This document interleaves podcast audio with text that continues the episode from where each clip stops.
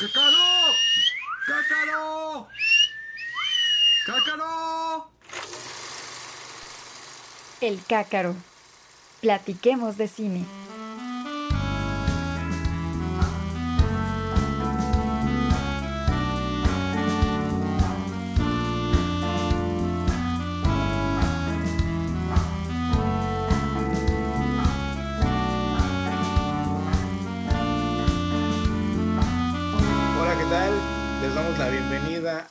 Un capítulo más de El Cácaro, el podcast de cine hecho por gente de cinematografía WAC.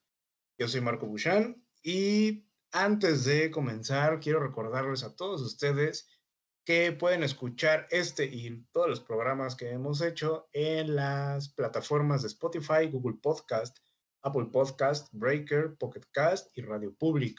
Son completamente gratuitos, pueden escucharlos cuantas veces quieran. Y pues vámonos de lleno con el episodio de hoy. La verdad yo estoy bastante entusiasmado por poder hacerlo, eh, por poder platicar de, de este tema que me gusta bastante y además me siento bastante contento, feliz y entusiasmado por tener a nuestro invitado especial el día de hoy. Eh, también estoy acompañado como siempre por mi camarada con pinche copiloto de esta nave particular. Chucho, ¿cómo estás, amigo? ¿Qué onda? ¿Qué onda? Muy bien. Pues Aquí también emocionado. Yo la verdad vengo a aprender porque no es tanto lo que yo pues consumo y entonces estoy como muy entusiasmado en saber más sobre el tema. La verdad es que buen tema, ¿eh? Y también tenemos como siempre a nuestro astromecánico, el joven Andrew. ¿Cómo estás, Andrew? ¿Cómo están? Muy entusiasmado igual de platicar con ustedes. Y, y pues a ver, venga. Y ahora sí, vamos a presentar a nuestro invitado estelar, Sergio Aguilar. ¿Cómo estás? ¿Qué onda? Eh, pues muy bien, muchas gracias por la invitación. Un gusto estar aquí en eh, tan distinguidos lugares con tan distinguidas personalidades. Hace sonrojar. Bueno, pues, eh, ¿qué te parece, Sergio, si nos cuentas un poco, le cuentas un poco a la gente de, quién eres, a qué te dedicas, por qué recur- a ti para poder eh, platicar de este, de este tema, el found footage? Cuéntanos. Pues bueno, eh, pues yo eh, pues soy académico, soy investigador, este, mm, y los temas que trabajo son eh, dentro de la teoría del cine, es particularmente el cine documental, es lo que he estado desarrollando e investigando en los últimos 3, 4 años, a partir de la tesis de la maestría. Este, yo soy maestro en comunicación por la UNAM y la tesis que hice fue sobre el falso documental. Em, lo, a grandes rasgos, porque sé que tal vez es parte de la discusión que vamos a sostener, la razón por la que me interesaba mucho ese tema era, claro, hay una cuestión personal, una película que vi que yo no sabía que era un falso documental, pero ya teóricamente hablando, lo que me interesaba mucho del asunto es que notaba que la discusión eh, más superficial y muy común sobre el tema del falso documental se va en señalar que el falso documental es una película de ficción que parece documental, ¿no? O sea, está como disfrazada de algo, ¿no? O como que es, eh, trata de engañarte sobre algo. Me parecía por muchos, este, pues por muchas películas y muchas obras muy interesantes y muy complejas, que esa definición era muy miope, se quedaba muy corta este, para explicar el asunto, sino que muy ingenua. Uno de los campos que no permite esa explicación entender, o sea, un campo que me parece muy interesante y que esa explicación no te alcanza a explicar absolutamente nada, es el del found footage, precisamente. Em, y bueno, además de, del- de la teoría del cine, este, el otro campo que trabajo es el psicoanálisis. Y bueno, en los últimos eh, meses me ha interesado mucho la articulación del psicoanálisis con la teoría de la comunicación, em, porque es una, un pleito que le tengo comprado a la comunicación, ¿no? Eh, y yo soy comunicólogo, así que tengo derecho de quejarme, creo yo, ¿no? De la comunicación. Este, porque luego hay quien se ofende, ¿no? Este, bueno, yo soy comunicólogo, así que tengo derecho de quejarme, ¿no? Y me parece que el psicoanálisis, este, que tiene una historia con el cine también eh, muy, muy fuerte, este, sigue siendo una herramienta muy, muy chida, muy genial para poder eh, reconocer ciertas dimensiones que superficialmente uno no pensaría, ¿no? Y, creo que sin duda también se puede articular con, con el asunto sobre la verdad, ¿no? Que es, pues, el asunto más importante del cine documental, ¿no? Em, y ya para que me calle, este, me parece que es, es frecuente escuchar esta idea de que el documental y la ficción se confunden o tienen sus fronteras este, ya borradas o algo por el estilo. Me parece que es una, entiendo de dónde viene la apreciación, pero me parece igual un poco corta. O sea, es decir, eh, eso ignoraría este, pues cosas que sucedían en el principio del cine, ¿no? Este, si lo de los Lumière, por ejemplo, era o no un documental o una ficción, ¿no?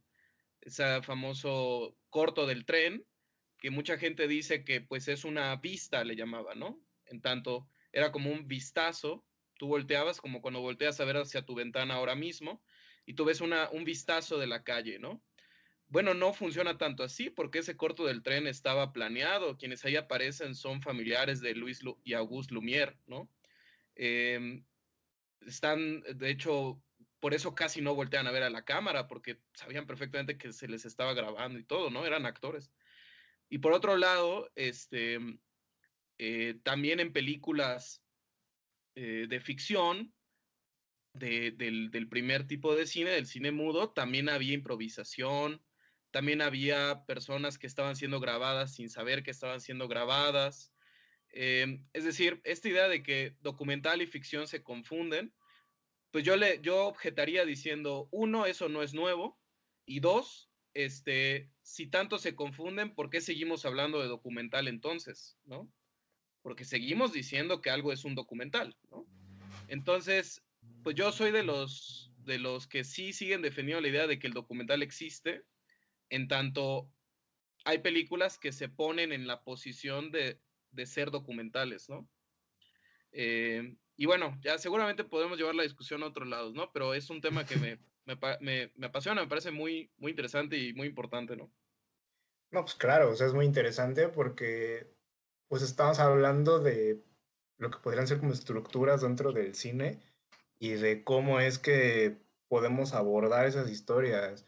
No es lo mismo que veamos una historia, que nosotros sabemos que es ficción o que tenemos esta idea, que uno diga, ah, ok, okay es un documental, cuando evidentemente, pues, digo, no estamos viendo la realidad per se, y eso creo que es algo que habíamos, o que habíamos aprendido de ti en tu eh, taller de falso documental. Eh, pero finalmente son, ¿cómo decirlo? Cuando, cuando tú estás enfrentándote a un, a un metraje, cuando estás yendo a una proyección, es muy diferente que te vendan un, una película de una manera a una película de otra manera. Y creo que ahí entra pues esto del found footage y el falso documental. Y de hecho mencionabas que hubo una película en especial que te, que te marcó mucho que no sabías que era un falso documental, ¿no? Eh, bueno, sí, la que, la película que me marcó, que fue la que me decidí, o sea, por la que me decidí a, investigar ahora de manera profunda y más este, sistemática del tema, fue una que se llama Aún sigo aquí con Joaquín Phoenix. Este, mm, es una película en la que Joaquín Phoenix deja la actuación para volverse rapero, ¿no? Eh, pero, pero realmente Quizá mi primer acercamiento al falso documental fue al fan footage, cuando estando yo en la primaria, pues este, todos en la primaria estaban asustados por una película que decían mostraba gente que fue atacada por una bruja, ¿no? Eh, estamos hablando de hace 21 eh, años, ¿no? El proyecto de la bruja de Blair.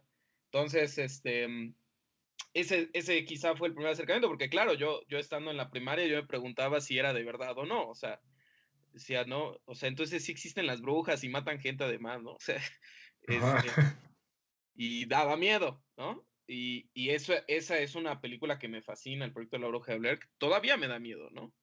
Pero es una película muy interesante y, sin lugar a dudas, creo que es la película más influyente del terror actualmente. O sea, no puedes entender el cine de terror eh, de los últimos 20 años si no ves esa película.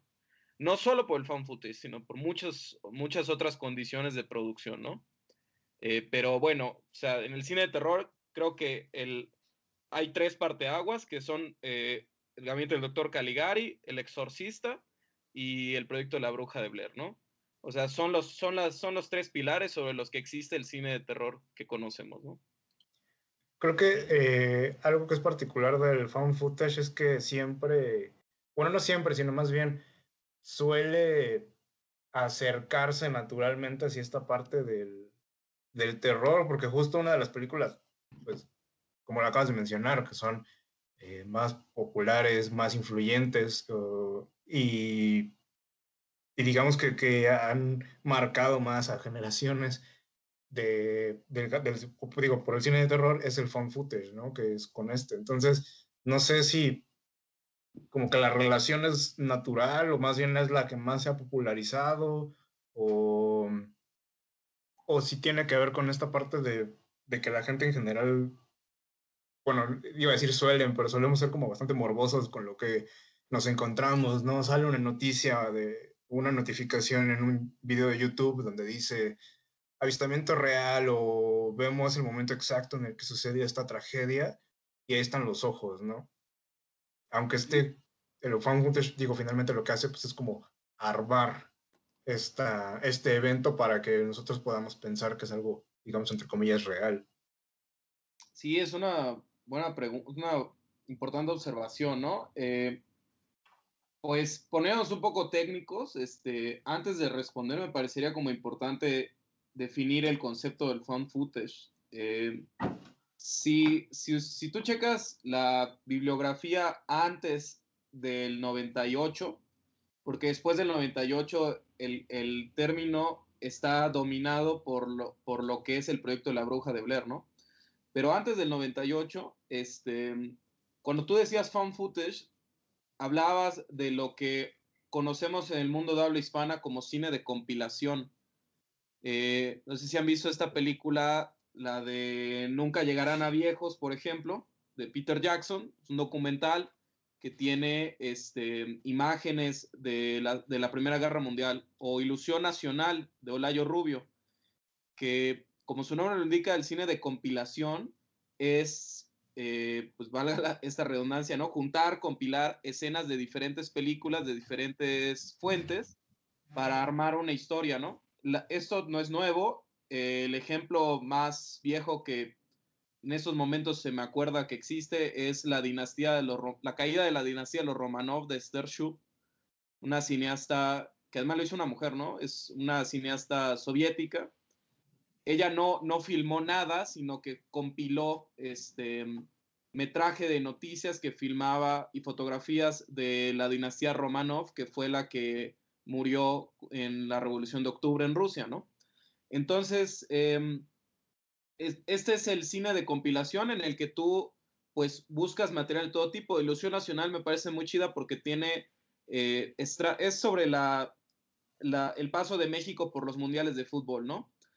Eh, y se relaciona, trata de relacionar el camino de México en cada uno de los mundiales con el contexto político del país, ¿no?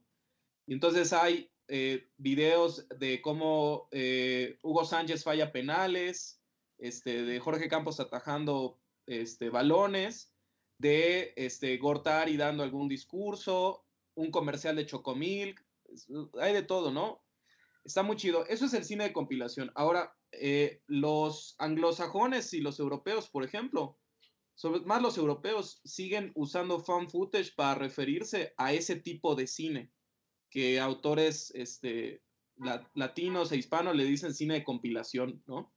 Sí hay una diferencia, me parece enorme, gigantesca, y me sorprende que, o sea, es, es raro, por ejemplo, este, justo la semana pasada estuve en una conferencia en Inglaterra no estaba yo en Inglaterra, desgraciadamente, pero estaba yo en línea. Eh, y justo ese era el tema, ¿no? Eh, era una conferencia sobre found footage y todo lo que hablaban y mostraban era cine de compilación. em, me parece que el proyecto de la bruja de Blair es una cosa brutalmente distinta por el, por, por, por el hecho de que inicia con un intertítulo diciéndote que vas a ver el metraje que fue encontrado. ¿No? Es decir, en el caso del cine de compilación, hay muchos autores que son traídos a un solo producto, ¿no? El que hizo el comercial de Chocomilk, eh, la televisora que grabó el partido, eh, la televisora que transmitió el discurso de Carlos Salinas de Gortari, ¿no? Y todas estas fuentes son traídas a un solo producto hecho por Olayo Rubio, el que compiló, ¿no? Pero en el caso del found footage, del modo en el que se conoce después de la bruja de Blair, y que me parece es el primero que realmente le hace honor a su nombre, es un metraje encontrado, precisamente un found footage, ¿no? Eh, y así es como inicia el proyecto de Blair. Lo primero que sale en la película es un intertítulo explicando que lo que vas a ver es el metraje que se encontró en un bosque. Es decir, ¿cuál, ¿qué es lo que distingue mucho eso? Que en el segundo caso, en La Bruja de Blair, no se reconoce a un autor, ¿no? No hay un autor. Eso es una cosa bien fuerte, ¿no? Por eso, no es el caso de La Bruja de Blair, pero por eso tú ves, por ejemplo, muchos fan footage, Actividad Paranormal, Creep, este, son los que se me están acordando ahorita. No tienen créditos al final, por ejemplo, ¿no? Es decir, no hay un autor que haya hecho esto, ¿no? Tú me puedes decir, ay, ¿cómo no? Pues obviamente lo hizo fulano y tal. Sí, claro, estoy de acuerdo, ¿no? Pero lo que te quiero decir es que dentro de la película no hay un autor. El texto cinematográfico no reconoce a ningún autor. El cine de compilación sí. El cine de compilación sí te dice quién es el autor de cada uno de los materiales que usó, quién es el que editó, quién es el que el de la voz que corre encima, etcétera, etcétera, ¿no? Entonces, el hecho de que ese tipo de películas no reconozca autor, me parece una posición enunciativa, o sea, un, una posición desde la que se habla muy, muy, muy, muy distinta. Basi, casi, casi única en el cine, ¿no? Casi, casi lo único que puedes comparar parecido son los vistazos de los Lumière, ¿no? Antes de que hicieran su propia productora y ya eh, aparece el logo de su productora al final, ¿no? Eh, entonces, sí me parece, por lo tanto, una posición bien distinta, ¿no? Entonces, bueno, pues eso es lo que yo entiendo por found footage, ¿no?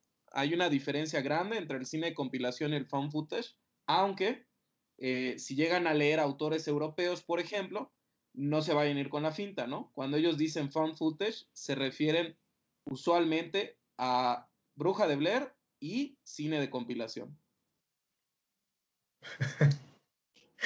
Qué curioso.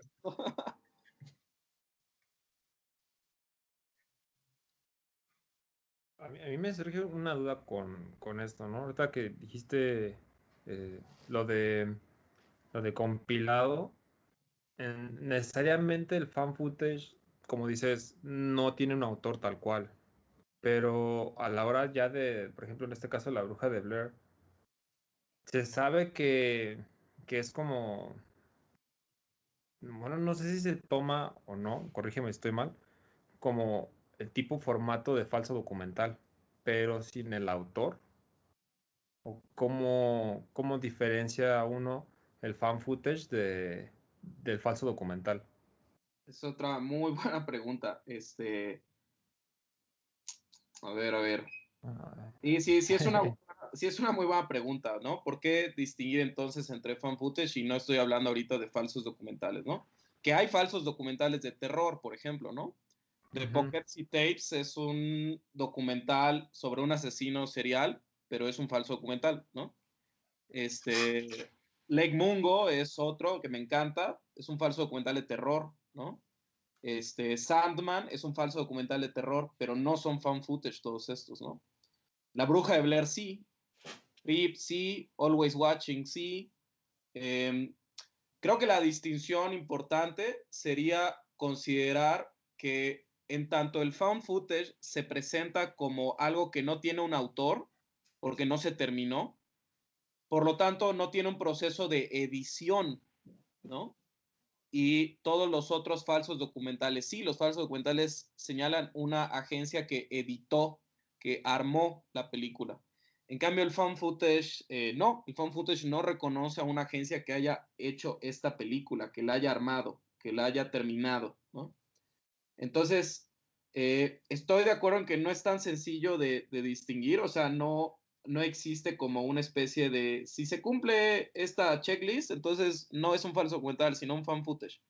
Pero creo que a grandes rasgos sí puedes tú señalar que cuando una película incluye un proceso de edición, por ejemplo, porque va saltando eh, en el espacio o en el tiempo diegético, porque va incluyendo material de archivo, eh, porque va incluyendo intertítulos o voz en off y otras que no tienen eso. Un modo en que lo explico, eh, en el que lo me, me gusta señalar que es el found footage, es piensa que tú tienen una fiesta, este, ya una fiesta para contagiarse de COVID, ¿no? Y entonces es, allá hay alguien que, que, que, graba, ¿no? La fiesta. Eh, y entonces, este, que bueno, es algo como común, ¿no? Haber visto estas historias en Instagram de gente que, que hizo fiestas y cómo todo el mundo, pues, ejerce el rol de juez de la moral, ¿no? Este, para, para señalar que está mal lo que están haciendo. Eh, entonces, pero esa fiesta, esa grabación de un minuto o de 30 minutos, si tú quieres, no dirías que es una película, dirías que es una grabación de una fiesta, un video muy largo, ¿no? Eh, si tú tienes un bautizo y entonces haces tú el video del bautizo de tu sobrinito, ¿no? Y entonces ahí sale tus abuelos comiendo y tus papás bailando, etcétera. Eh, pues sí, muy divertido, muy chistoso el video, pero, pero no es una película. No sé si alguien diría que es una película, ¿no? Dirían tal vez que es un video, o en todo caso le llamarían una película familiar o una película casera, le dirían, ¿no? Claro. Eh, me parece que el fan footage es, es una película que está en el límite que divide a una película casera de una película, ¿no? A un video casero de una película, ¿no? Imagínate que aparece una nave extraterrestre ahorita en el cielo, ¿no? Y entonces yo lo filmo con mi celular, este, este acontecimiento, pues sumamente, o sea, que cambiaría la historia de la humanidad, ¿no? Y es un video de cinco segundos, ¿no? Uno de los videos que seguro serán los más famosos de la historia, ¿no? Como lo es, no sé, el avión estrellanos en las Torres Gemelas, ¿no? Pero no es una película, ¿no? Es solo el registro en video de un hecho, ¿no? Me parece que el fan footage es una película que está justo en esa, que baila en esa frontera, ¿no? Lo que divide un video casero o un video cualquiera, por más sorprendente que sea lo que tú grabes allí, de una película, ¿no? No sé, creo que sea, es interesante, pues. Me parece un tanto abrumador cómo nos estamos encontrando siempre con estas nuevas distinciones entre uno y otro. Y algo que me, que me hace pensar, bueno, en, cómo podríamos estar distinguiendo estas, supongo que, o, bueno, una de las razones por las cuales tendríamos que distinguir o, o es bueno hablar de esto es justo para ver hasta, do, hasta dónde llegamos, ¿no? ¿Cuáles son los límites? ¿Qué es lo que podemos lograr con, con estas diferentes formas de contar historias? Eh, digo, en el caso de la bruja del ver, volviendo un poco a este, como dices, o sea, cambió por completo. Hubo N cantidad de reportes de gente que creo que se desmayaban del cine o, o que empezaban a devolver o, o que de de plano salían corriendo de la sala, ¿no? O sea, yo no me imagino el terror que están sintiendo por decir, es que estamos viendo algo histórico de cómo están eh, atormentando a estos jóvenes desaparecidos y además, por supuesto, de toda la propaganda que hubo alrededor de la película antes de, ¿no? Porque creo que algo que es bastante eh, interesante y bueno, ahora que ya sabemos la realidad, pero que es este, divertido de, este, de esta clase de productos, es que llega tu amigo y te dice, oye, ¿ya viste esto? Es lo que se encontraron, ¿no? Ponle que no viste la publicidad de Estados Unidos o no vivimos esta, eh, este bombardeo mediático, pero finalmente sí nos encontramos con alguien que dijo, es que no sé si esto sea verdad o no, y fíjate esto, o sea, y entra como esta curiosidad y este morbo y este decir, no sé si lo que voy a ver es algo que con lo que yo pueda seguir viviendo o no, o es algo que me va a gustar ver o no, y creo que es esta sensación la que siempre nos, O sea, como de, de decir, no tengo idea de qué es lo que va a pasar y si es verdad o no. Y en caso de que sea verdad, pues, ¿qué consecuencias va a tener? Porque cuando estás viendo una ficción como, yo que sé, Godzilla, pues no hay bronca. O sea, sabes que sales del cine y que todo acabó, ¿no? Eh, no sé, o sea, lle- llega un punto en el que me, me causa mucho conflicto de, de decir cómo es posible que hemos llegado a ese punto de, de que una película que finalmente fue armada nos como tanto temor y tanto conflicto, incluso a veces más que mismas noticias que vemos o, o acontecimientos con los que nos encontramos, ¿no? Sino la manera en cómo se están presentando. A la vez creo que es bastante fuerte y no sé si crees que valga la pena tener como esta idea de responsabilidad con lo que se está mostrando o finalmente podemos decir, bueno, es que es un producto para entretener o para hablar de algún tema en específico, no necesariamente porque vaya a causar consecuencias graves en la sociedad, ¿no? Creo que, o sea, un ejemplo que se me ocurre ahorita de cuando la gente pierde la cabeza por, por algo que no tiene ni idea si es verdad o no, es de la famosa eh, eh, eh, ¿cómo se llama? La narración de la Guerra de los Mundos en la radio en Estados Unidos, ¿no? Por un joven, Orson, Orson Welles. O sea, hubo gente que de verdad salió corriendo, ¿no? De sus casas. Hubo gente que, que cargó la escopeta y metió la maleta y a la familia al coche y se escaparon. Por, por una narración de una novela en el radio. Creo que no estamos muy lejos de que algo así podría ocurrir con, con algo así. Y digo, no porque esté mal, sino al contrario, digo, me, me impresiona la, la fuerza que tiene esta clase de metrajes, ¿no? Sí, pues eh, es que no solo no estamos muy lejos, sino pues es lo que vivimos diario, ¿no? Em, todo el asunto del Cambridge Analytics, ¿no? De, de hace un par de años es prueba de que ya no es la radio, sino, sino es Facebook, y ya no es extraterrestres, sino son los mexicanos violadores y, y los chinos eh, dictadores, ¿no? Y, y los este, y las feministas y los socialistas y etcétera, ¿no? O sea, Putines. y, y lo vemos también aquí en, en la- en el periodismo de este país, que, que cae en esas mismas prácticas, ¿no? Básicamente el periodismo de todo el mundo, ¿no? Entonces, pues sí, yo creo que lo que hace muy fuerte el fan footage es como exponer estas lógicas con las que funciona la democratización, pongo de- democratización entre comillas, ¿no? Eh, tecnológica, ¿no? Que, es decir, el proyecto de la Bruja de Blair es una película impensable eh, antes del 99 o antes de los 90 por lo menos, en do- por dos razones. Uno, claro, por la cuestión tecnológica, ¿no? Eh, pero más que eso, o sea, sí, por el desarrollo de videocaseteras, de, este, de cintas más baratas que pueden grabar más tiempo, etcétera, o sea, el VHS, el Betamax. Pero además, porque no es solo el hecho de que ya exista esa tecnología, sino que ya empezaba en ese momento a ser muy común utilizarla, ¿no? O sea, el proyecto de la Bruja de Blair es como una especie de síntoma de, del, del mundo de la videocasetera, ¿no? Del mundo del video casero. Eh, y hoy perfectamente puedes pensar en, bueno, ya han habido estas películas, ¿no? Esta de Cam, por ejemplo, ¿no? De cámara, de esta chava Mm. que es acosada por un fantasma que habita dentro de su Skype o algo así, ¿no? Entonces, este, piensa algo así para el Zoom, ¿no? Todos estos casos que escuchas, algunos más chistosos y otros más terroríficos, ¿no? De gente que no apagó su cámara o no apagó su micrófono y vio, pasó mil cosas, ¿no? Eh, no es solo el hecho de que la tecnología ya te permita hacer ese tipo de historias, sino de que ese tipo de historias solo se te pueden ocurrir porque ya existe esa tecnología. Eso es lo que quiero decir, ¿no? No es solo que la tecnología te, ya te lo permita, sino que el hecho de que la tecnología te lo permita, te permite imaginar ese tipo de historias, ese tipo de narrativas, ¿no?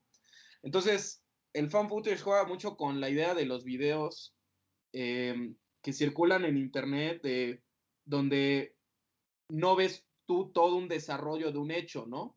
Sino ves como el momento en el que la señora se está peleando con el, con el mesero, ¿no? Y va a ser la nueva lady, no sé qué de la semana, ¿no?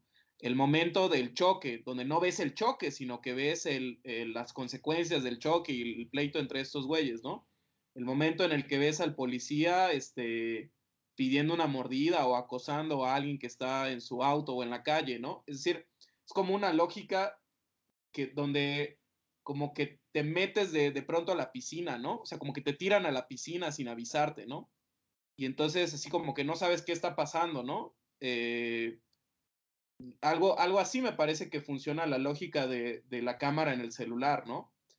Eh, y esa es una lógica diferente a las películas, porque las películas, en tanto eran una cuestión planeada, había un muy claro inicio, desarrollo, clímax y desenlace, ¿no? El video casero no tiene eso. No puede tenerlo, porque si lo tuviera, se vería arreglado. Imagínate eh, alguien, o sea, sí o no, nos parece escéptico, ¿no? Cuando alguien estaba filmando otra cosa y de pronto casualmente veo, empieza a filmar una discusión que está sucediendo atrás, ¿no? O sea, como que hasta parece que está actuada, ¿no? Eh, en cambio, cuando vemos solamente la mitad de la discusión, entendemos que alguien vio que se estaba armando un pleito y sacó su teléfono y empezó a grabar, ¿no? Entonces yo creo que algo por allá va el fan footage, o sea, como que trata de apropiarse de esta lógica de una cámara, este, que, que, está a la mano y que por lo tanto es muy contingente de los hechos, ¿no? O sea, no está preparándose para algo, ¿no? De pronto surge, ¿no? Eh, en La Bruja de Blair, por ejemplo, la primera toma de la película, después del intertítulo, es, este, es Heather eh, y está a la, a la mitad del diálogo, ¿no? O sea, no escuchas todo el diálogo de ella, ¿no? Como que ella empezó a hablar y mientras hablaba en una oración, le apretó el record a la cámara, ¿no? Entonces, eh, a esto me refiero con esta estética, eh, vamos a ponerle como descuidada, ¿no? Que no creo que sea descuidada, para nada es descuidada, al contrario, está muy bien pensado, ¿no? Pero a esta, esta estética es propia de, este, pues de nuestra cámara en el teléfono, ¿no? Y acá rato lo vemos en los videos que se vuelven virales, que es básicamente eso igual, ¿no? Entonces, em, yo creo que es importante reconocer el fan footage como como un síntoma de, lo que vivimos, ¿no? Eh, entonces, eh, pues estoy de acuerdo con lo que señalas, es decir, la, guerra de los mundos es una, es, es, un síntoma de lo que se vive, ¿no? Eh, ¿Cómo es posible que la gente se lo haya creído, ¿no? Pues es que uno, o sea, la radio, esto es, McLuhan, ¿no? 1955, ¿no? El, la labor más importante de un medio de comunicación es presentarse como natural, ¿no? Entonces, eh, la pregunta no es eh, por qué el periódico nos engaña, ¿no? ¿Por qué el periodismo miente? ¿Por qué los periodistas eh, son mentirosos? La pregunta no es esa, la pregunta es ¿por qué le crees al periódico? O sea, ¿por qué crees que el periódico no mentiría? ¿Por qué crees que el periódico dice la verdad? ¿no? y yo creo que el fan footage nos hace esa pregunta, ¿no?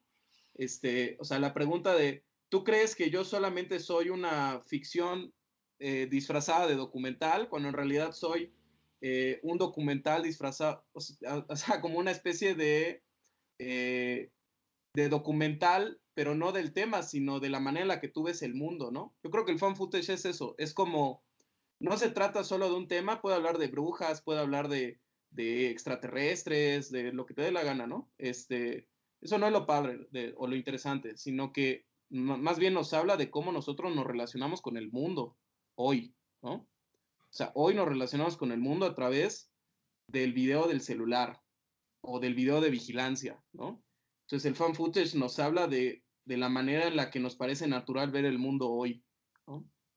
Creo que un poco en el, en el discurso que están manejando y es algo que me llamó la atención cuando en algún momento estábamos platicando de este tema, es cómo hoy en día se le da cierto ah, reconocimiento, cierto prestigio por cómo se dicen las cosas cuando no necesariamente deben de ser verídicas. O sea, hoy en día cualquier cosa que sale en Facebook y tu tía te está diciendo, ya ves, es malo que escuches heavy metal porque los eh, científicos de la Universidad de Jimbulgo estuvieron diciendo que eso va a hacer que te maten neuronas, ¿no? Y por eso no debes de hacerlo. Y ya ves, los homosexuales son del diablo porque científicos de la Universidad de Urzajistán dijeron que quién sabe qué. Entonces, todo el tiempo es, vi un reportaje científico esto, vi un reportaje científico aquello, tal médico dijo tal cosa y es como, ¿y dónde viste eso?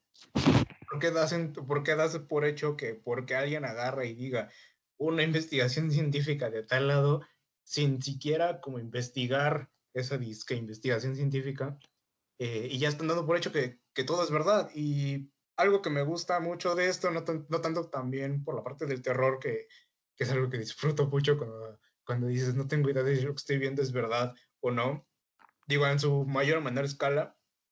Y ahorita me acordé de una película que maneja un poco esto, eh, pero bueno, ahorita la menciono. Sino también me gusta de este, de este absurdo, donde, donde se ríen de la situación y no necesariamente te señalan y te dicen es que estás mal, pero sí agarran y dicen, es que cualquiera que entre en estos parámetros estás mal, y ya tú agarras y revisas y dices, ah, ok, bueno, pues de los 10 parámetros que están mencionando yo encajo en 7, ¿no? Entonces, pues sí, o sea, soy parte como de ese problema y a mí me gusta mucho este humor que también eh, luego manejan. Y digo, para que no se me olvide, una película que, que, me llamó mucho la atención y que yo me traumé un poco cuando la vi, porque estaba, creo que un tanto chico, es este, el cuarto contacto, donde te, están presentando a mm, una actriz, dice, hola, yo voy a interpretar a tal doctora que sufrió de esto y de aquello, y durante toda la película te están pasando la dramatización de esta actriz y además los videos que recopilaron de sus pacientes o de ella teniendo esto o de aquello, y yo cuando la vi, la verdad, me, me traumé un poco y dije, Dios mío, ¿qué está sucediendo? ¿no? Eh, bueno, nada más quería mencionarla para que no se me olvidara, pero, pero también me gusta hablar de esta parte de, mm, pues, de comedia negra y de caer en lo absurdo y que justo se dan la libertad de decir, eh, pues es que esto ocurre y es chistoso porque, porque es real, casi casi como diría el chiste, ¿no? Sí, y además el hecho de que en esa película, por ejemplo, este, la, o sea, los videos que se presentan como reales también son actuados, ¿no? Sí, claro. Eh, es una, sí, es un asunto muy, muy complejo, por lo menos, ¿no? O sea, este, esa es la palabra que se me ocurre ahorita, pero pues que refleja esta especie de, de desconfianza, ¿no? O sea, cuando alguien dice esto de, o sea, es, esto de, es que yo no sé si, ya no sé si creer o no, pues eh, es que hay dos maneras de, leer el asunto y las dos son igual de pesimistas, ¿no? O sea, la primera es, sí, claro, porque el entramado mediático ya convive, o sea, pone en las mismas condiciones a un hecho verídico que está siendo filmado y a una simulación, ¿no? Em, que esto es, pues, este, Baudrillard, ¿no? Y la, la simulación el simulacro, ¿no? Pero la otra lectura que parece ser un poco, contra, un poco contraria es igual de pesimista, que es este, ¿y por qué antes lo creías entonces, no? O sea, ¿de dónde sacas tú que ahorita se nos miente y antes no se nos mentía, no? Entonces son, son dos lecturas este, bien feas, o sea, que plantean condiciones contradictorias, pero son igual de pesimistas, me parece, ¿no? O sea, estamos como sueltos a una total incertidumbre hoy, ¿no? Y repito, yo creo que el found footage es la manifestación de esta incertidumbre en la que vivimos hoy, ¿no? O sea, es, es, una, es un tipo de cine que solo es pensable, solo es imaginable en un mundo que, en el que ya todos tienen las condiciones para presentar una mentira, ¿no? Me parece. Hay una, tengo una anécdota bastante curiosa que al principio me dio un poco de risa, pero ya después pensando en, cuántas personas podrían pensar de esta manera me hizo sentir un poco de escalofríos. Una persona que yo conozco que es este, digamos, ahorita tiene como cincuenta y tantos años. Una vez estábamos platicando sobre unos videos donde según estaban mostrando a ciertos políticos mexicanos recibiendo sobornos y cosas por el estilo. Y él estaba diciendo, por supuesto que no, o sea, se nota que está armado, ¿cómo puedes creer que eso es ¿verdad? Y yo, pero pues es que ahí lo están mostrando, ¿no? Y tampoco estoy diciendo como, ah, claro, es evidencia irrefutable, pero, pero tampoco me sorprendería que los hayan cachado recibiendo sobornos.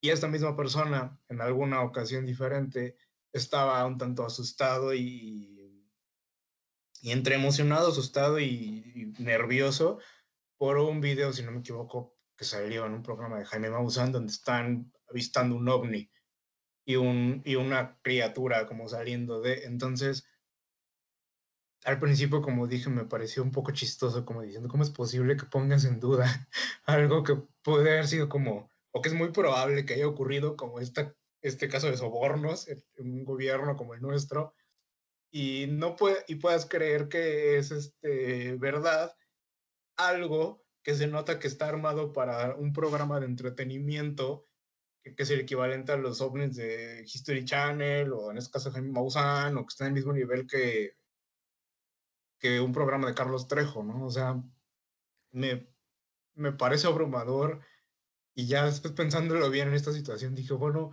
¿cuántas personas no habrá ahí afuera que tienen exactamente la misma mentalidad o incluso son más radicales. Y creo que esta reflexión no me hubiese llegado a la cabeza si no hubiese visto yo pues, falsos documentales o en este caso fan footage donde justo están hablando de, de temas que pudieron haber sido inverosímiles, pero dijeron, bueno, vamos a suponer que es verdad.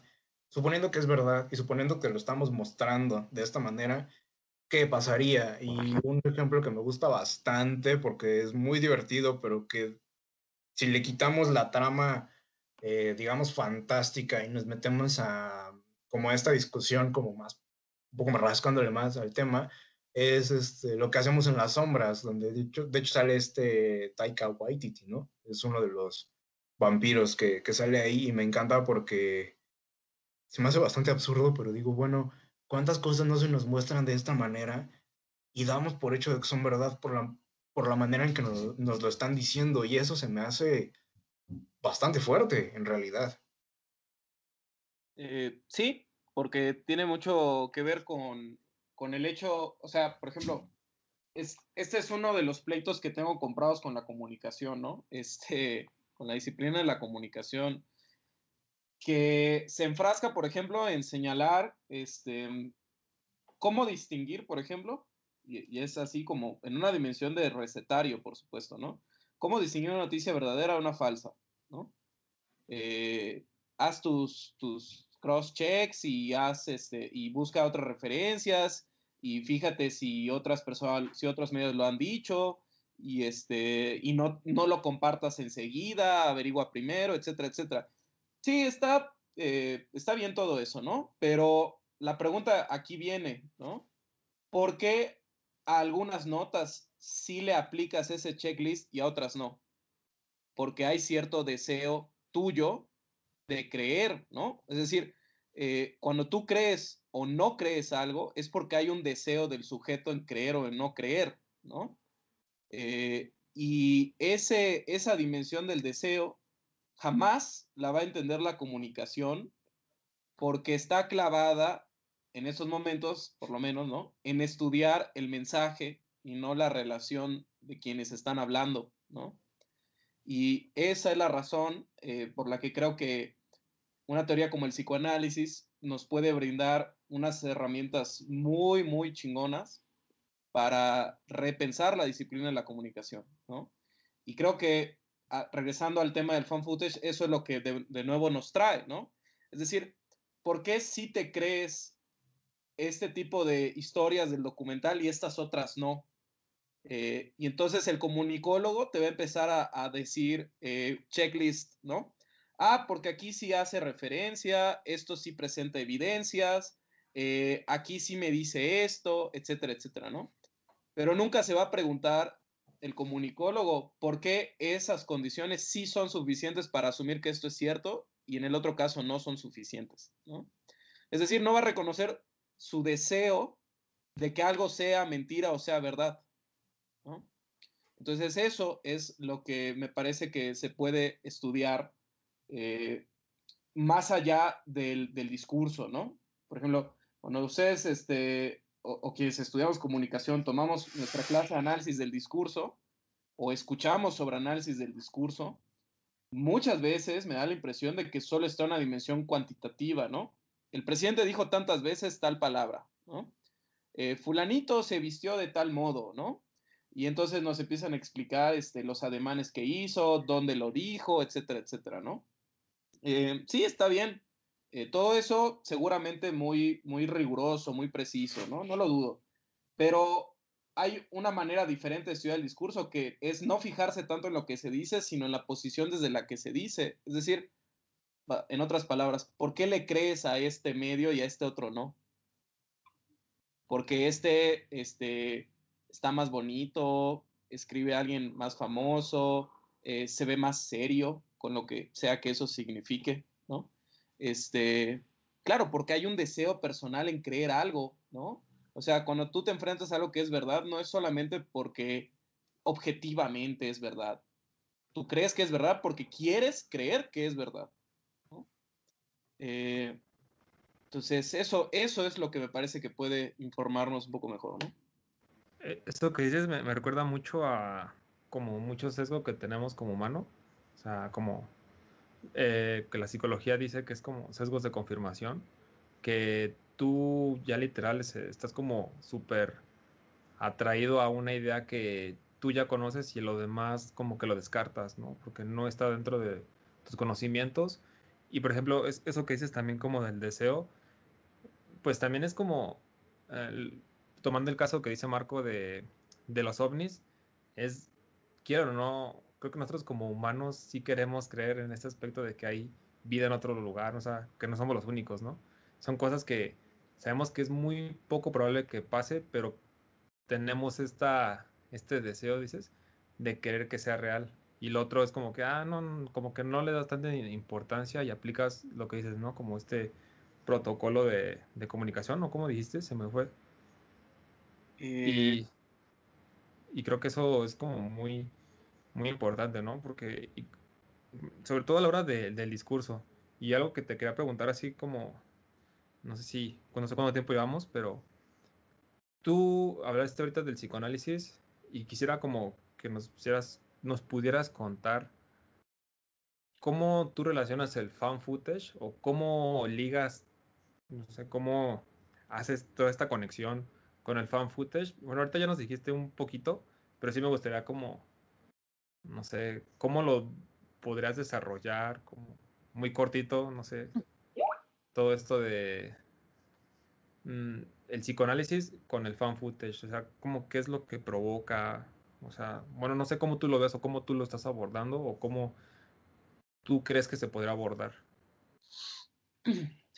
Pues, eh, pues bueno, a ver, en, en, 15 minutos, ¿no? ¿Cuál es la relación del, del, psicoanálisis con el falso documental, ¿no? Este, bien, pues, el modo, claro, este, sería una discusión de horas, pero un, un primer modo para quien quiere entrarle, este, es en un muy famoso aforismo lacaniano, que es la verdad tiene estructura de ficción, ¿no? Cuando dice Lacan, la verdad tiene una estructura de ficción, no se refiere a eh, es imposible distinguir a la verdad de la ficción o la verdad de la ficción se confunde o algo por el estilo. No, no es en esa dimensión. Eso podría ser una consecuencia, por ejemplo, ¿no? Pero no, cuando él, cuando él se refiere a eso, es que la ficción y la verdad eh, solamente se distinguen por una cuestión de la posición que ocupan en el discurso, vamos a llamarle, en el entramado social, ¿no? Eh, entramado social, el psicoanálisis tiene otro nombre, pero para que nos entendamos, este, es el entramado social, ¿no? Es decir, eh, por ejemplo, en ese momento estamos grabando esto un domingo, ¿no? El hecho de que sea domingo hoy es, es algo que está, eh, es una verdad que damos por sentado en ese momento, ¿no? Pero mañana, eh, la frase hoy es domingo será falsa. ¿Están de acuerdo, no? Mañana que sea lunes, la frase hoy es domingo será falsa, ¿no? Sí, Ahora, lo interesante entonces es que la frase en sí no es falsa ni verdadera, solo es falsa o verdadera dependiendo de la posición que ocupe en el entramado social. En este caso, del día de la semana en que se diga, ¿no? Eh, ahora, entonces, eh, lo que me parece, la, una de las consecuencias más fuertes que me parecen de esto es que para el psicoanálisis, por lo tanto, no existe algo que sea en esencia verdadero, ¿no? eh, ni siquiera el discurso científico es en esencia verdadero, por supuesto, ¿no? Sino que ocupa una posición de verdad, la posición de la verdad. No es esto, por supuesto, una cuestión posmoderna de, pues cada quien que crea lo que quiera, todo el mundo tiene derecho a su propia verdad, no, para nada, ¿no? Es, evidente que hay ciertas verdades que cargan con consecuencias eh, más pesadas y profundas que otras, ¿no? Eh, y, claro, finalmente, eh, por ejemplo, una guerra entre religiones, por ejemplo, es una guerra sobre la verdad, ¿no? Lo que se está peleando es la verdad, ¿no? Em, el terrorismo podría ser una, disputa sobre la verdad, ¿no? Em, el Estado Islámico es, es la, lucha sobre la, por la verdad, por ejemplo, ¿no? Em, una elección entre dos partidos es también una lucha por la verdad. Entonces, lo que, lo que me parece interesante es dejar entonces de buscar al objeto verdadero o a la cosa verdadera, ¿no? ¿Por qué? Porque no hay cosa verdadera, ¿no? Entonces, una vez que uno entiende esto, que no existe cosa verdadera, sino cosas que están en la posición de la verdad, de nuevo, eh, sí quiero que quede muy claro eso, ¿no? O sea, no es una posición posmoderna de no existe la verdad, ¿no? Eh, o no existe la verdad en mayúsculas, solo las verdades. No, no es cierto. Sí existe la verdad. Sí existe la verdad. En tanto, eh, ahorita me estaban llamando por mi nombre y no me estaban inventando otro nombre. Y yo le respondía en ese sentido. No es porque sí existe una verdad. O sea, eso es, eso es definitivo. Existe la posición de la verdad. Existe un lugar que es el lugar de la verdad y ese lugar es ocupado por diferentes, vamos a llamarle, eh, enunciados, ¿no? Entonces, por ejemplo, eh, hoy es domingo, hoy es verdad, hoy ocupa la posición de la verdad, mañana no. ¿Ok? Pero la frase sigue siendo igual, no se escribe diferente mañana. No, no cambia la frase. La frase en sí misma no es ni verdadera ni falsa. Ahora, a esto, a esto me refiero cuando digo que, que no existe un objeto que sea verdadero o una oración que sea verdadera o una película que sea verdadera, sino que ocupa la posición de la verdad. Ahora, ya que entendemos esto, lo que notamos es que la, pelea no está tanto entre el objeto y la manera en la que se representa el objeto, que sería la manera eh, superficial de distinguir entre la ficción y la no ficción, por ejemplo, ¿no? La, una ficción ambientada en la Segunda Guerra Mundial, La vida es bella, por ejemplo, ¿no? Y un documental sobre cómo era la vida en un campo de concentración eh, durante el Holocausto, ¿no? Entonces, hablan del mismo tema, pero este, una está mostrando el objeto verdadero y la otra es una representación del objeto, ¿no? Una te está mostrando el material de archivo de un verdadero campo de concentración, ¿no? El documental. Y en el caso de La vida es bella, no, es una recreación, es un estudio donde se montó una, un pseudo campo de concentración, ¿no? Ahora, esa es una distinción, ¿no? Esa distinción es la que te lleva a afirmar el documental es una película que te cuenta cosas verdaderas y la ficción es una película que te cuenta cosas no verdaderas. Es una, esta es una decisión muy problemática, por supuesto, ¿no? Quisiera decir que, por ejemplo, una ficción que habla sobre la Revolución Francesa es un documental, por ejemplo, ¿no? Este, y, y, y no, no ese es el caso, ¿no? O un documental como Tarnation, que habla, o sea, está hecho por un cuate que era esquizofrénico e imaginaba cosas, es un documental verdadero. Es un documental eh, que cuenta la verdad, pero, o sea, sí, no, o sea, tampoco, o sea, el hecho de que, o sea, no, sería como banalizar mucho el asunto, caricaturizarlo, ¿no? Entonces creo que la discusión no está entre el objeto y la representación del objeto, sino, y esto es donde se vuelve así más este, trabalenguas, pero interesante, entre la representación del objeto y la experiencia de esa representación. O sea, entonces, el fan footage explota este segundo paradigma, esta segunda distinción. El fan footage, en tanto te habla de la invasión extraterrestre, de la llegada del monstruo de Cloverfield, de la bruja de Blair, etcétera, etcétera, lo que explota no es el escepticismo o el conflicto entre si es verdadero el objeto o lo que se está representando o no, sino más bien entre la representación de un objeto, que sería el, el, medio cinematográfico, el medio audiovisual, y la experiencia de ver ese objeto. Es decir, el, las estrategias específicas del medio audiovisual para verlo. Otra manera de entender esta, esta distinción es, eh, por ejemplo, quienes usamos lentes, quienes tenemos este, miopía, no podemos ver de lejos. Cuando vamos al cine sabemos perfectamente que necesitamos ponernos lentes, ¿no? Si no vamos a ver una pantalla borrosa, ¿no? Sin embargo, cuando estamos en el cine, por ejemplo, viendo una película y, no sé, nos quitamos los lentes porque nos cansa un poco la vista o algo por el estilo, y vemos la película borrosa, no asumimos que la película está borrosa, ¿no? Asumimos que nosotros tenemos una experiencia de una película borrosa, ¿no? Esta es eh, otra manera de, distinguirlo, ¿no? Es decir, no es que la, y es una película que nos está mostrando, por ejemplo, eh, una fotografía de, este, de la ciudad de Querétaro, por ejemplo, ¿no? Entonces está la ciudad de Querétaro, que es algo que existe, ¿no?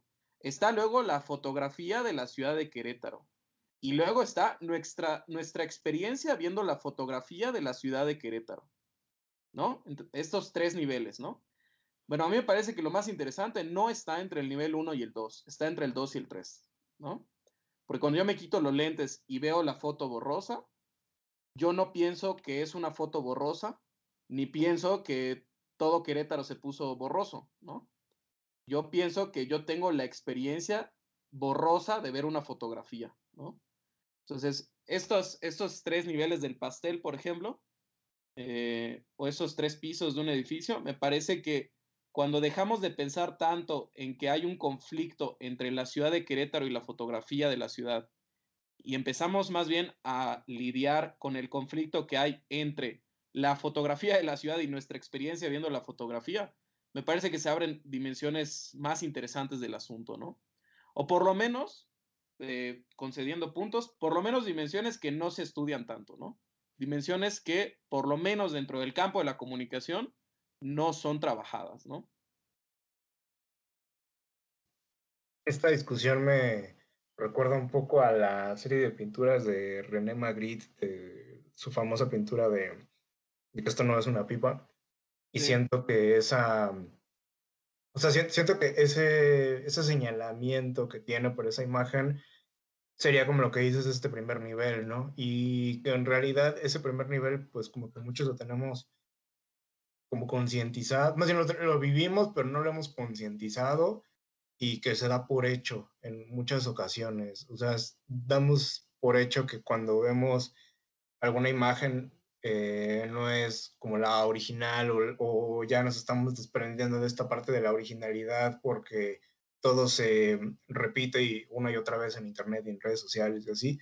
Y digo, lo, lo menciono nada más como para poder eh, aterrizar un poco más la, la, idea y estoy completamente de acuerdo de que lo interesante de la discusión va como hacia otros niveles y son niveles que realmente pocas veces se han trabajado porque o no se han encontrado o no se han querido encontrar medios para poder Mm, dar por hecho, es decir, una, una intención o, o, el deseo, como lo estabas mencionando hace rato, y me parece increíble y a la vez maravilloso y, y sí, dentro de todo esto eh, oscuro y pesimista, un poco esperanzador que puedan surgir discusiones así a partir de momentos impactantes o incluso de trauma al habernos encontrado con,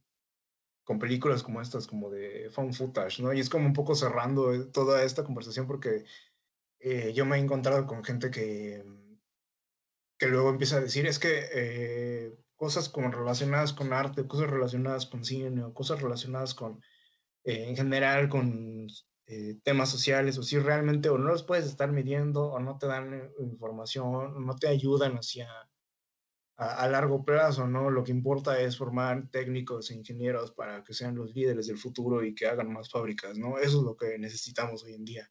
Y, y no, o sea, en realidad conversaciones como estas y películas que en su momento pueden parecer simplemente entretenimiento, pero que en realidad nos dan o pueden detonar conversaciones, investigaciones y, como sea, teorías y análisis, pues bastante grandes e interesantes, como sea el proyecto de la bruja de Blair, sea este... Yo no estoy aquí, ¿verdad? La de Joaquín Phoenix. Sí. Eh, también las de... Aún sigo aquí, se llama la... Aún sigo aquí, perdón, tienes razón. Tienes razón. Eso más bien es la de, la de los chicos de cumbia. Ay, Sí, perdónenme. Esto, esto de, para, sí, pa- me gustó tu, tu ejemplo de Magritte porque ya para, para terminar ese punto, a, a ver si, si fui suficientemente claro, este, sé, sé que es, yo mismo me lo, me lo aclaro poco a poco cada vez que lo sigo hablando. Este, o sea, noten cómo cuando ustedes ven en un libro de arte, ¿no? Que tienen en su casa, este, la pintura de Magritte y les dice el libro, ¿no? Este, Magritte expone en este cuadro este, la distinción que hay entre el objeto y la representación del objeto, ¿no? Que serían los dos primeros niveles del pastel que les decía, ¿no? Noten cómo no hay un pie de foto en esa imagen del cuadro que les diga, y esto no es un cuadro de Magritte, ¿no? Porque ese sería el, el otro nivel, ¿no? O sea, cuando ustedes ven la foto del cuadro de Magritte, no están viendo el cuadro de Magritte, ¿no? O sea, debería, cuando ven la, foto de esto no es una pipa, debería haber un pie de foto que diga, esto no es un cuadro de Magritte, ¿no? Eh, ese es el segundo nivel, ¿no? O sea, la decisión entre la representación misma, ya la pipa quedó detrás, por supuesto, ¿no? Ya es entre la representación de la pipa y mi experiencia viendo la representación de la pipa, ¿no? Entonces, ese, esa pelea entre el segundo y el tercer nivel, el hecho de que ustedes nunca vean un pie de foto diciéndoselos, es una de las pruebas de que esa discusión entre el segundo y el tercer nivel está usualmente oculta, ¿no? Es algo que creo que nada más damos por hecho. Y Totalmente. que, y que tratando yo de hacer memoria como en mi vida, sea académico, sea con personas con las que me encuentro en la vida, en la familia y todo, realmente nadie agarra y te dice, fíjate en esto. O sea, nunca existe esa, esa discusión, esa conversación, ese pequeño comentario. Es como, como eh, una vez había escuchado una, una este, frase sobre el, eh, fotografía que decían, nunca te vas a dar cuenta de qué tan desenfocada está una imagen hasta que la enfocas. Y, y siento que es un poco así. No, no había escuchado, pero sí me, me gusta la frase. Y bueno, esto va más bien hacia algo más técnico, ¿no? Así como de, fíjate bien en el enfoque de la cámara, pero ya trasladándolo a esto me, me resulta que es igual. O sea, nunca nos vamos a dar cuenta realmente de cómo está todo hasta que lo vemos claro, en un, ya por fin, ¿no? Em, no sé, me, me da bastante alegría que podamos estar platicando de esto, pero a la vez me da bastante tristeza que nada más tengamos una hora para esto. Eh, espero que podamos en algún otro momento poder platicar de sobre de- el mismo tema, de algo más, este, estar comentando al respecto. Para ir cerrando, no sé, Sergio, ¿te gustaría eh, dar alguna recomendación a la gente? Decir, chéquense esto, vayan a ver aquello, además de lo que hemos mencionado, o, o no, o, algo por el estilo. Em, pues no sé, no sé qué recomendar. Este, les recomiendo que vean Found Footage, ¿no? Este, y pues, no sé, les invitaría a que estén al pendiente de las redes de, de Cinematografía WAC y de Cepancine, por ejemplo, del Seminario Permanente de Análisis Cinematográfico, Cepancine en Facebook, donde anunciamos eventos, este, difundimos convocatorias que haya, ¿no? Por allá pues vamos a estar este, difundiendo un, un artículo este, donde hablo precisamente de estos temas en cuanto ya esté publicado. Em, y, y do- bueno, en ese artículo hay muchas recomendaciones tanto de literatura como de películas, ¿no?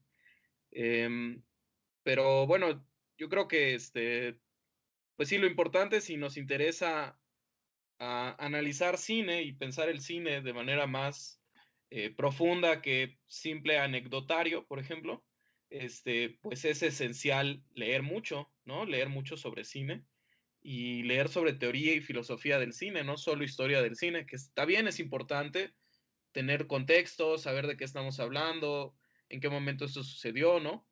Pero pues la teoría simplemente son datos anecdotarios, ¿no? Yo creo que eh, estos datos an- anecdotarios deben de funcionar para comprender este, las estructuras y los impases o los puntos de desacuerdo que hay, ¿no? Y el fan footage creo que es un, un impasse bien interesante del cine contemporáneo, ¿no? Excelente, pues muchas gracias. No sé si Andrew, que ha estado hablando tanto, y Chucho, les gustaría comentar algo. ¿Qué onda? Yo ya estoy bien ronco de, de tanto hablar. Este, no, pues sí, eh, vaya que no sabía muy bien qué decir. Creo que me quedé escuchando más todo el discurso que dio Sergio, que pues sí me gustó mucho como esta otra manera de ver este el fan footage y pues, pues también tenerlo más claro, ¿no? Y tener su diferencia con todo lo demás. Que sí, desde luego todo, todo, todo, todo, no solo en el cine, sino cualquier cosa, pues sí tiene su estudio detrás, ¿no? Que tú puedes este, analizar sin problema. Que bueno, igual y aquí, hablando de eh, entretenimiento, pues vaya que sí lo es. Y este, yo creo que mi recomendación, pues un clásico palomero. Creo, bueno, creo que si no perdí la idea de lo que es el fan footage, pues sí les recomiendo la de Rec, la primera. Sí, claro, de ley. Este. Rec, actividad paranormal. La, la, la 2 de actividad paranormal me gusta por, solamente por una escena que sí me hizo pegar el brinco en el, en el cine. Este. En la 2 es cuando esta, la protagonista está en su cocina y hay como 15 segundos de silencio. Y de pronto todas las gavetas y puertas de la cocina se abren a la Ah, vez. sí, ajá, sí es cierto. Es, es, es una escena muy, muy chida. Eh, igual La Bruja de Blair me encanta. Hay otra, hay, hay dos películas que se llaman eh, Creep. Eh, está, creo que está en Netflix, este, todavía la 1, eh, con Mark Duplas. Este, le recomiendo mucho la, la película porque, eh, ah, bueno, es que no, no, quiero, no quiero hacer el spoiler, ¿no? Pero, pero cuando vean la película van a notar cómo el fan footage una de las eh, de los reveses o de los o de las burlas que plantea es precisamente a la agencia autoral, ¿no? Es esto que les decía de en el fan no hay un autor, no hay un editor, no hay alguien que se haga responsable, ¿no? Esa película juega particularmente bien con eso, ¿no? Este y sí, sí, sin duda la recomiendo, ¿no? Y la segunda parte está bien interesante también. Eh, no está tan buena, aunque sigue expandiendo esta, esta idea, ¿no? Eh, pues sí, la sigan- 1 la uno me gustó mucho. La 2 se me hizo muy chafa. Sí, la 2 la verdad no está, no está tan buena. O sea, hay como dos o tres cosas chidas, pero, pero no está, no tiene el alma o lo, o lo divertido de la 1, me parece, ¿no? Igual como con Rec, como que, o sea, igual también como te recomiendo Creep y de Rec, pues igual la primera parte, todo lo demás ya es como solo sacarle jugo a la historia, pero la primera me parece una muy buena propuesta, fan footage. Sí, está Claro. muy buena. Muchas gracias. ¿Tú, Chucho? Pues yo la verdad no tengo recomendaciones. Ya, pues las que he visto son las que ya recomendó Andrew, las típicas, Reg, actividad paranormal. Este. Overfield, Poder sin límites.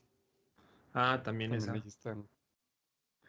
Pero pues de, de ahí nada más. La verdad es que ahora sí aprendí mucho ahorita. Pero y bueno, también darle las gracias a Sergio, ¿no? Por rifarse como y bueno, por rifarse y contarnos todo esto. La verdad es que es muy interesante. O sea, es con una forma muy diferente de pues de contar una historia. O sea, no, no sé si haya como un guion para hacer eso, pero como habéis dicho, creo que no. Entonces se me hace como muy interesante y a la vez un poquito contradictorio cómo cuentas una historia a base de eso, mm, sin un guion. Mm, Pero no sé, está como complicado si te vas como un, muy estricto, pero también es muy interesante. Bueno, a mí me, me llamó mucho la atención. Si quisiera saber un poco, un poco más de cómo se elabora tal cual un fan footage, estaría muy, muy interesante saber más Eh, sobre el tema. Pues sí, este, pues no hay, por supuesto, como un guion o una plantilla para hacer, pero lo mejor siempre es este ver todos los fan footage que puedas, ¿no? Eh, Sí es cierto que hay, o sea, está el, el del monstruo que destruye la ciudad, el de, el de la casa embrujada, este, pero luego hay otros muy, muy inteligentes, ¿no? Uno de mis favoritos, eh, creo que esa es la, ya la última recomendación que doy, este, es un cortometraje, es un fan footage que dura dos minutos y medio, que es muchísimo más inteligente que, por ejemplo, creo que toda la saga de Actividad Paranormal junta, ¿no? Que se llama Domingo, de Nacho Vigalondo. Ese es un gran, gran, gran, gran, gran fan footage, donde vemos de nuevo esta distinción entre, este, entre los tres niveles que, que les señalaba, ¿no? Es un fan footage de una sola toma, dos personajes, pero a la vez eh, dentro de la toma hay un movimiento de cámara y no, no, no sé, no, no quiero decir mucho, ¿no? Por favor, véanlo, Domingo, de Nacho Vigalondo, un español del año 2005, es muy fácil de encontrar en internet. Eh, es una, es, está muy chido ese documental, ese, ese documental, imagínate, ¿no? Ese está muy, muy chido. Y ¿Es el que este, pusiste en la escuela de verano? Se- ah, sí, claro, es Sí, ese. sí. Ah, sí, Sí, está sí. buenísimo. Sí, sí. Sí, me parece, olvidé, olvidé el nombre, pero sí estaba muy bueno. me parece muy genial porque es, te demuestra que pues no necesitas los grandes efectos especiales digitales o de maquillaje. Es, es un corto de menos de tres minutos que demuestra que lo que necesitas realmente para hacer cine muy chido es conocer el medio, no tener a tus cuates eh, millonarios, ¿no? Es conocer el lenguaje cinematográfico, ¿no? Este, y esa, es la recomendación, ¿no? O sea, conocer el lenguaje cinematográfico, conocer sobre actuación, sobre dirección, sobre edición, sobre maquillaje, por supuesto que todo eso es esencial y muy, muy importante, ¿no? Pero si no conocemos sobre el lenguaje cinematográfico, eh, no eres nada más que pues un títere por ahí que sabe muy bien cómo usar las herramientas del Pro Tools, ¿no? Un monito que está muy bien amaestrado para usar este Premiere, ¿no? Eh, pero no, no hace cine, no hace cine. Es hasta que ah, en- conoces el lenguaje audiovisual que haces cine. Y ese corto es una prueba de eso, me parece. Excelente. Pues, gracias. Muchas gracias. Yo nada más me quedo con, vean el cuarto contacto. Espero que no la hayan, bueno, si ya la vieron, pues espero que no haberles arruinado mucho. Y póngansela a sus sobrinitos y díganles de que de verdad este, que encontraron eso. Qué mala. A mí me lo aplicaron y el trauma, digo, persiste hasta el día de hoy, pero no me arrepiento de haberlo vivido, fue muy divertido. Y pues nada, Sergio, mil gracias, de verdad, muchísimas gracias. Sabemos que estás eternamente ocupado. Gracias por darnos tu tiempo para poder platicar de esto que, no sé, es bastante divertido. Y pues nada, esperamos que les haya gustado. Recuerden que pueden escuchar este y todos los programas que hemos grabado en las diferentes plataformas eh, donde tenemos el programa de El Cácaro. Síganos, eh, bueno, sigan a Cinematografía WAC en Facebook, en Instagram, así nos encuentran. De todas maneras, dejamos enlaces en la descripción. También Y- YouTube y en Vimeo.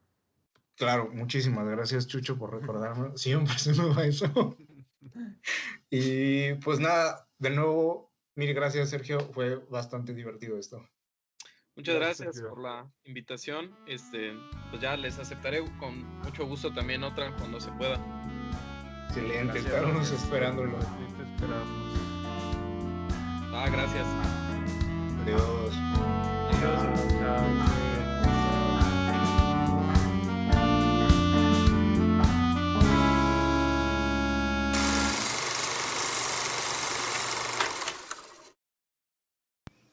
¡Cácaro! ¡Cácaro! El cácaro. Platiquemos de cine.